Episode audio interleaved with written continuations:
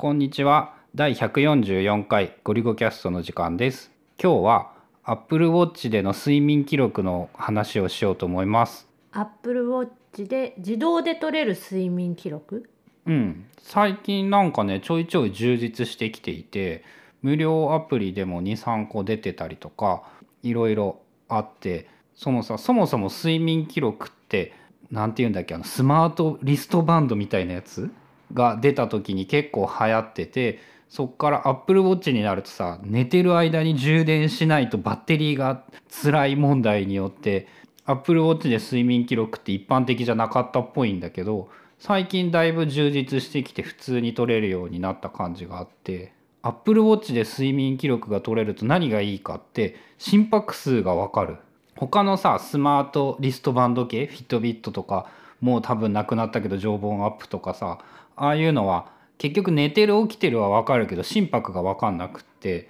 心拍が分かんないと睡眠の深いデータみたいなのもやっぱ取りづらいっぽいんだよね。それが Apple Watch を使うことでなんかねだいぶ分かるようになってきてこうね自分の睡眠記録を研究してみたら結構面白くってさ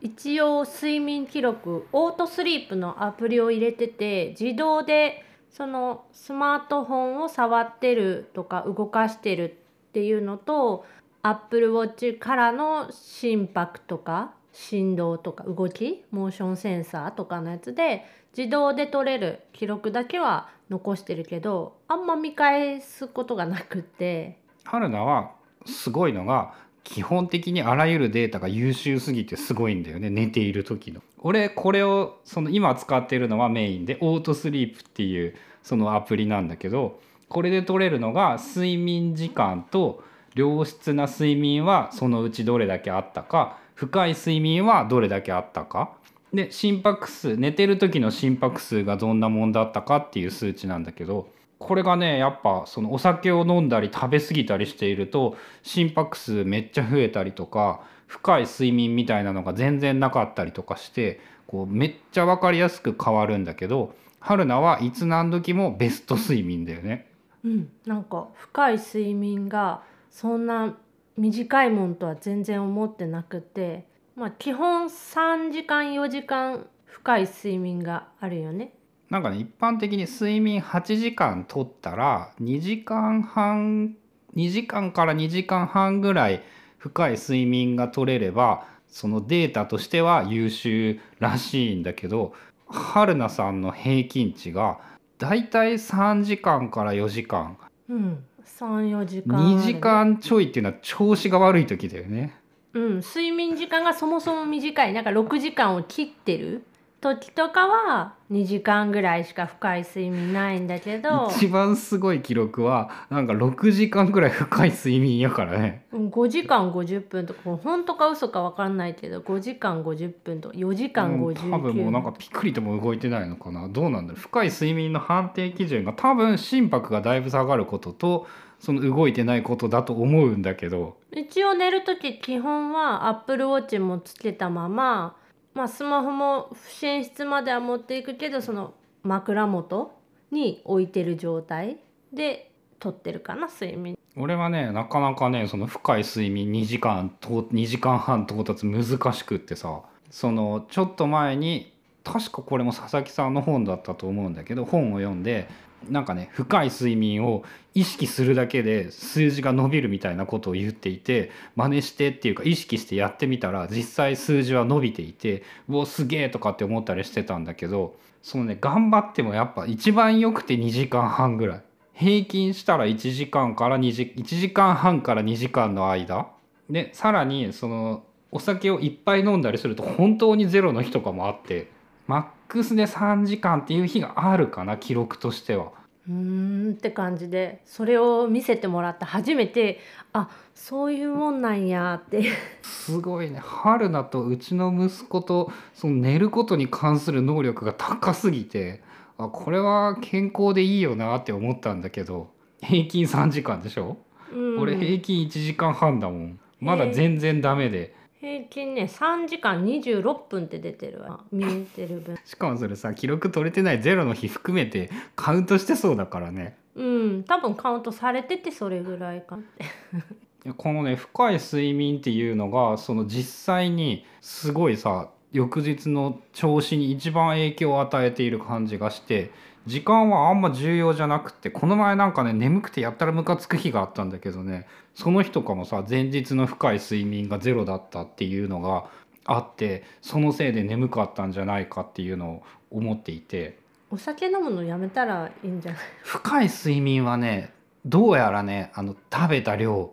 食事。うん。お酒は心拍飲みすぎると心拍が明らかに高くて深い睡眠とまあ影響はするんだけどなんか食べ物の方が影響が大きかったっていうことが分かった。でちょっと前に Apple Watch Journal っていうアプリでさアプリじゃないサイトがその自動睡眠系のアプリっていうのをいろいろ紹介してくれていてその中でねこう見た目的に良さげなピローっていうアプリがあってそれも一回とりあえず無料だから試してみたんだけどそのね見た目とか使い心地とかは全然悪くなさそうなんだけど深い睡眠がない。深い睡眠っていう項目データがないい。でやっぱこれが結局大事っぽいからさこうこのアプリも面白くって睡眠セットすれば自動で睡眠取ることもできるし寝てる間にその記録を音声記録いびきの記録を取るっていうのもできるようになっていて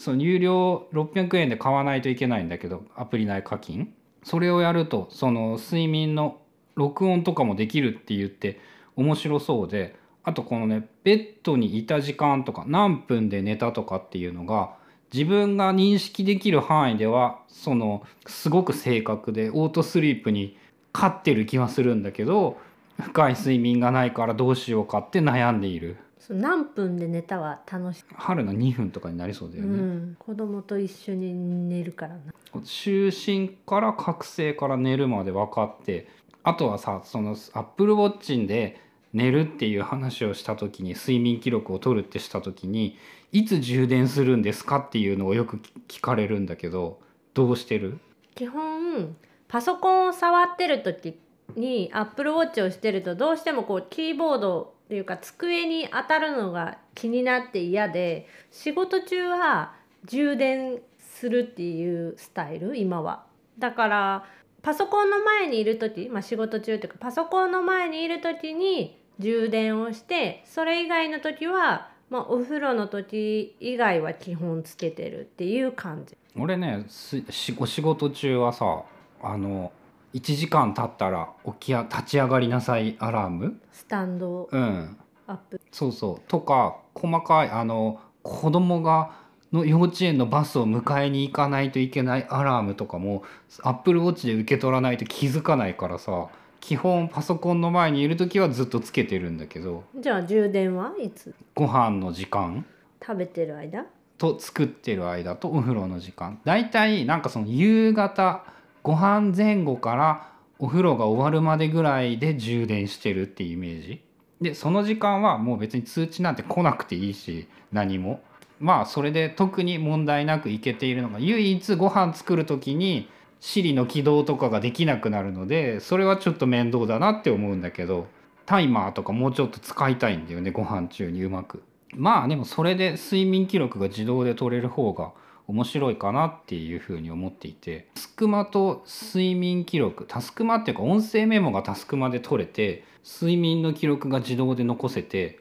それだけで割と Apple Watch 買う意味あるよね。って思うんだけど。買うまでは Apple Watch って何が便利なんだろうってずっと思ってたけど買ってからは結構いろんなところでこう目立った目立った働きはしない。それはあるな気がする。ところでそういう記録が取れる心拍とか運動する時に心拍が見れるのも結構よくってあああの運動強度分かるのめっちゃいいよねであのワークアウトでいつも起動して記録は残してるんやけどでまあそのしあとは睡眠の記録精度が高くなった。iPhone だけだといまいちだったのが、まあ、その心拍とか振動とか全部トータルであ今この人寝てるみたいな判定をしてくれるからまあだいぶ正確かなっていうのはある。でやっぱそのさっき言ってた音声メモを Apple Watch から取れる。